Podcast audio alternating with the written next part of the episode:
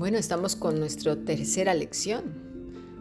Hay temas que son más extensos que otros y sobre todo aquello que conlleva la madurez como ser humano y que va entrelazada con las escrituras.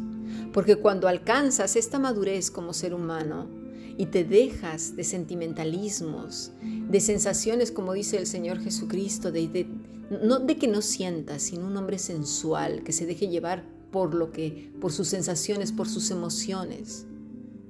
Estás perdiendo mucho, estás perdiendo vida, porque vas como una hoja, como un barquito de papel en el mar. Pero cuando estás lleno del Espíritu y eres guiado por el Espíritu de Dios, esto queda aparcado y no quiere decir que no sientas. Cristo sintió.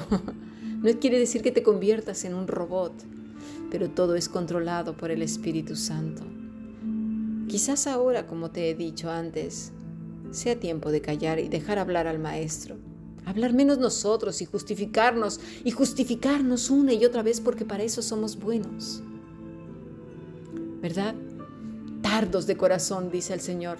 La palabra es bradus, que quiere decir tardo, tedioso. Esa gente que no entiende y no entiende por más de que se le hable de todas las maneras, de todos los idiomas, con todos los ejemplos. Un corazón tardado y lento. Qué triste tener un corazón así. Dios nos libre. Un corazón que no entiende nada. Asimilar. Sigamos asimilando, aprendamos. sé que puede doler y que digas tú, ¡buah! Qué pesar. Yo soy de esas personas. Me cuesta mucho. Necesitamos madurarlo entonces, llevarlo al plano pues de la madurez. Y eso es lo que nuestro maestro hace con estos hombres. Pone sobre la mesa todo aquello que no podían entender por la torpeza y el acartonamiento de su corazón. Eran NPCs, personajes que simplemente estaban ahí programados para lo que ellos creían y les habían hecho creer también los religiosos. Estaban desconcertados porque el Cristo que ellos creían no hizo lo que ellos esperaban. A veces nos han implantado ya ideas de lo que debe de ser Cristo y estamos desilusionados. Pero aún más allá, no nos han hecho saber que Cristo obra en nuestro ser de tal manera que lleguemos a una madurez, de tal manera que toda la información que llegue desde fuera pase por un proceso, por un proceso que es el filtro de la escritura. ¿Para qué? Para que lo pongamos en su correcta dimensión y lugar. ¿Para qué?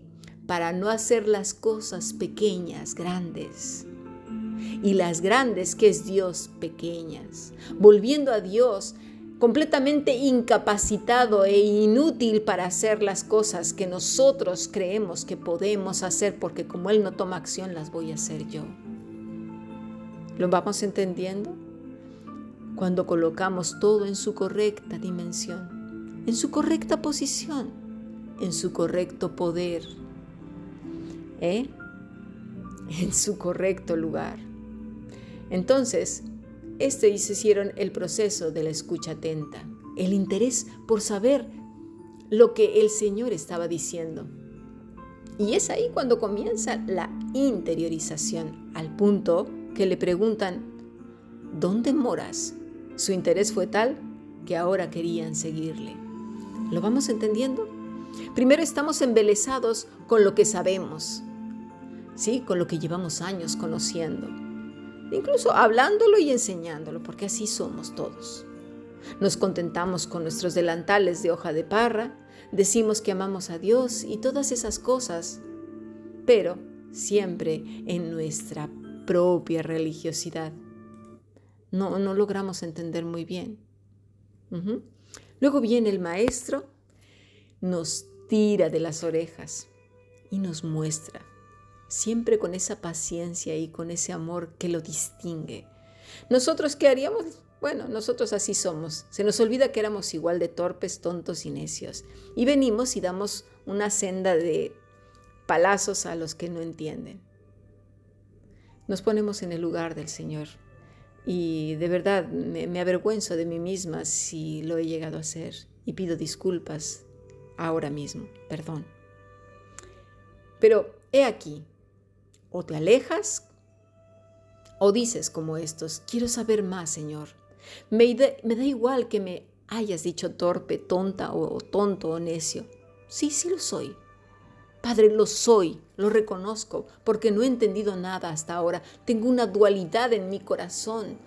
Por un lado soy un mar de nervios y ansiedades, de torpezas, me adelanto siempre a los hechos, me enfado antes de tiempo, me angustio y por el otro lado creo que te conozco y digo tantas cosas, pero estoy llena de contradicciones. Versículo 28, llegaron a la aldea donde iban y él hizo como que iba más lejos, mas le obligaron a quedarse diciendo, quédate con nosotros porque se hace tarde y el día ya ha declinado. Entró pues a quedarse con ellos. ¿Qué le dirás hoy al Señor? Quédate conmigo. Dice, ellos le obligaron a quedarse.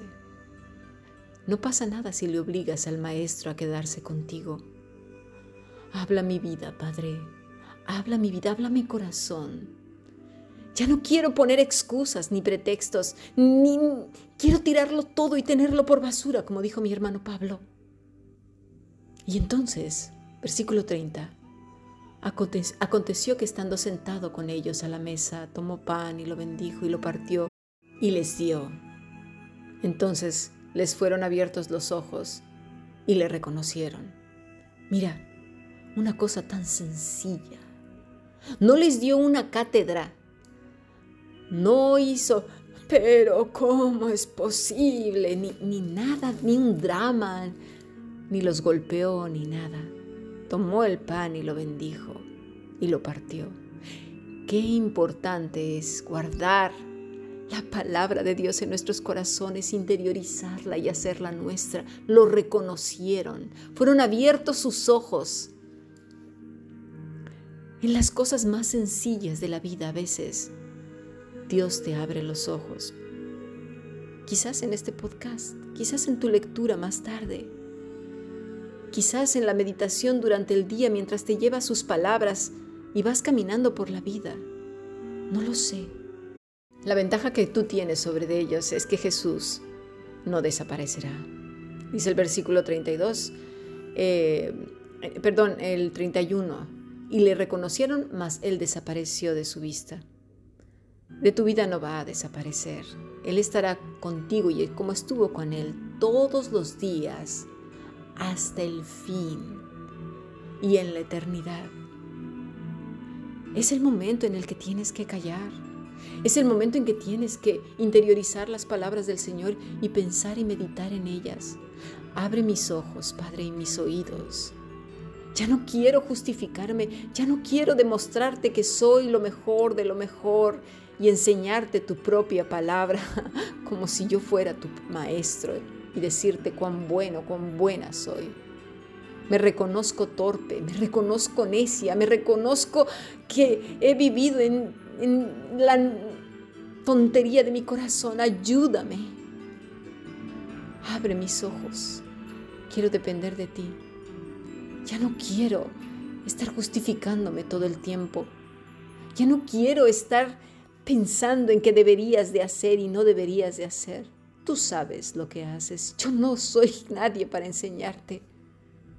Quiero ser un siervo, una sierva que diga siempre, sí, Señor una intimidad contigo tal que yo esté descansando tranquilamente en tanto tú me vas enseñando por la vida. Quiero llevarte en mi corazón y al plano de la madurez y ver la vida en su correcta dimensión. Ayúdame pues, Maestro. Yo callo y tú hablas. Sigamos aprendiendo. Bendiciones.